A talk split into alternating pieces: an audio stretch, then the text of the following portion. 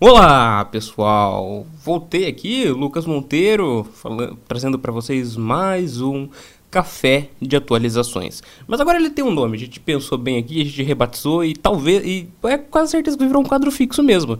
E o nome vai ser Café Expresso. É, só porque é só para dar uma atualizada ali, né? Dar, um update para vocês, dar um cafezinho rápido, aquele momento que você para no seu dia só para pegar um café da máquina e tomar.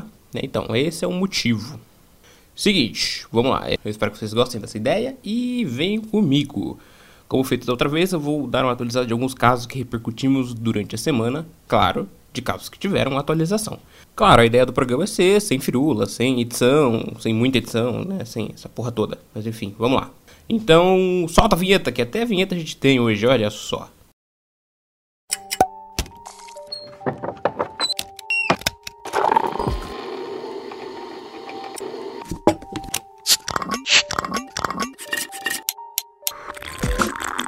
Começar pela segunda-feira, quando nós soltamos o programa sobre os Bolsonaro contra a democracia, o link você encontra na descrição desse episódio, é, o presidente Jair Bolsonaro ainda não tinha se manifestado sobre o tweet do 02, né? O Carlos Bolsonaro, que falou que por vias democráticas não atingiria as mudanças que eles almejam. Que repercutiu muito negativamente, a gente mostrou porque a gente repudiou a fala aqui no Café Política, eu e o Rodrigo que estava no dia. Agora, depois de ter passado da cirurgia e teve alta, né? Espero que esteja tudo bem, presidente, que você esteja se recuperando muito bem. Ele resolveu falar.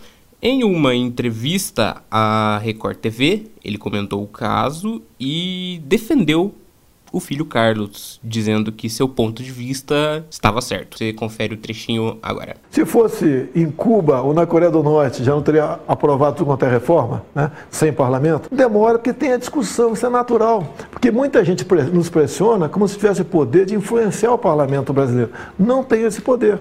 E nem quero ter esse poder em nome da democracia. Alguma manifestação minha, o presidente sou eu, é, dizendo que a democracia não pode ser, não pode ser feita diferente. Não tem nada disso tudo nós temos por causa do parlamento. É, infelizmente temos duras manifestações por parte do presidente exaltando ditaduras, defendendo torturadores e não defendendo a democracia que o elegeu, mas tudo bem, né? Esperávamos outro posicionamento, sim, no presidente, mas não tivemos. Já diriam nossos colegas do Nexo Jornal, a gente dorme com essa. Agora, sobre os diplomas com falsificação, era mais do que óbvio que ninguém ia se manifestar, até porque quem tinha que se manifestar se manifestou na época. A gente só resgatou o assunto porque descobriu-se que o governador do Rio de Janeiro tinha lá 63 parágrafos copiados na sua dissertação de mestrado. O governador se manifestou no sábado mesmo, dia 14, um dia depois após a polêmica reportagem da BBC, com aquela declaração xoxa, não explicando nada. É, governador, go governador, aqui para mim, governador Wilson Witzel, a gente quer um posicionamento claro. Fa fala pro,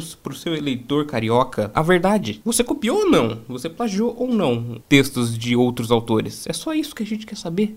Ninguém quer saber mais do que a verdade, você não precisa se esquivar dela. Mas em compensação, como ele não deu outra manifestação e como nem tudo é ruim, a maravilhosa, linda Elsa Soares, ela fez uma música na qual tira um sarro do diploma de Harvard do governador. A música faz parte do novo álbum da Elsa, lançado neste mês de setembro, e vocês ficam com um trechinho dela agora.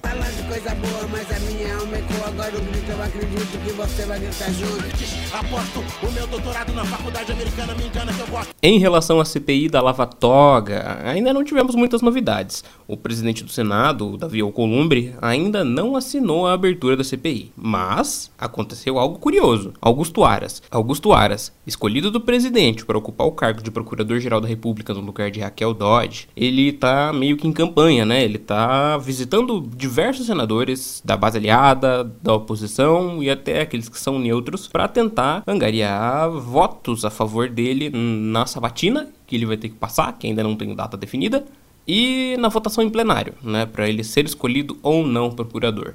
Vale lembrar que o cargo de procurador por enquanto, está com um substituto. Raquel Dodge saiu, já deu o prazo dela, dia 17 de setembro ela saiu do cargo, há três dias atrás. E tá lá alguém é, interinamente até uh, o Senado decidir se vai aceitar ou não Augusto Aras como, como novo procurador-geral da República. Então, e como eu disse, ele está em campanha. Em conversa com o senador Lazier Martins, aquele do, do choque nas uvas, lembram? Quando ele era repórter.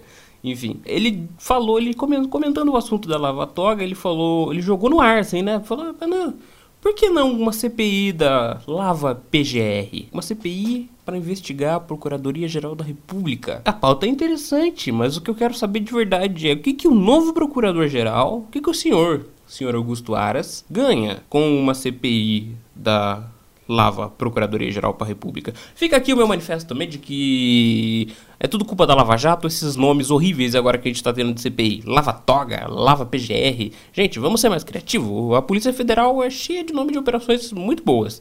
Vou, vou, aprende um pouco com a Polícia Federal lá, dá nome melhor para as suas CPIs, porque olha, tá, tá mal, hein? Enfim, é, eu quero saber o que, que o procurador vai ganhar com isso. Nós do Café Política vamos estar de olho. E vamos estar por aqui, aguardando qualquer movimento, podemos voltar com um café expresso. Por hoje, ficamos por aqui. Você pode nos encontrar nos aplicativos Spotify, Google Podcasts, Apple Podcasts ou qualquer aplicativo de podcasts. Muito obrigado pela sua audiência e até mais.